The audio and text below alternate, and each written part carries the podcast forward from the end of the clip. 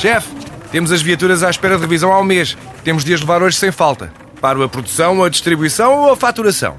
Cuide da sua empresa, que a Renault cuida das suas viaturas.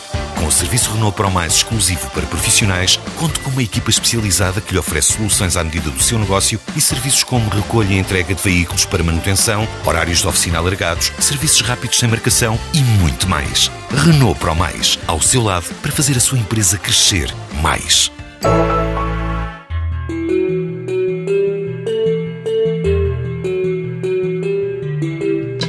Repórteres do jornal A Folha de São Paulo fizeram viagem de autocarro entre o Rio de Janeiro e Santiago do Chile, acompanhando a nova demanda de imigrantes haitianos.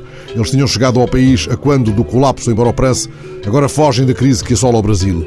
Dos 38 passageiros do autocarro em que os repórteres entraram no Rio, 14 são haitianos. Um deles diz aos jornalistas: Neste momento, o Chile é mais estável, política e economicamente. Antecipa-se um novo percurso em busca do Eldorado mais acessível. Ora, uma rápida consulta à internet permite encontrar ainda marcas da intensa atividade dos centros de emprego para haitianos no Brasil. Os primeiros haitianos chegaram em 2010 e desde logo surgiram notícias de trabalho escravo, de tráfico de pessoas, principalmente no Acre e na Rondônia, principais portas de entrada das rotas ilegais. Em setembro de há dois anos, o Globo noticiava que o Brasil dava abrigo a 50 mil haitianos refugiados, mas eles sentiam já os efeitos da crise no país. Em Cuiabá, por exemplo, muitos enchiam as filas de emprego há mais de um ano. Em Mato Grosso, muitos haitianos que tinham sido chamados para as obras da Copa do Mundo viviam já à custa de dádivas particulares ou de pequenos biscates.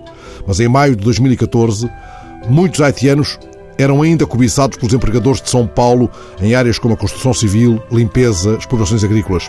Numa breve consulta que fiz esta manhã, encontrei o depoimento de um padre, dirigente da ONG Missão de Paz, denunciando as frequentes propostas de salários baixos, demasiado baixos, feitas aos haitianos. Um funcionário governamental referia casos de haitianos que ficavam meses seguidos trabalhando apenas a troco de refeições.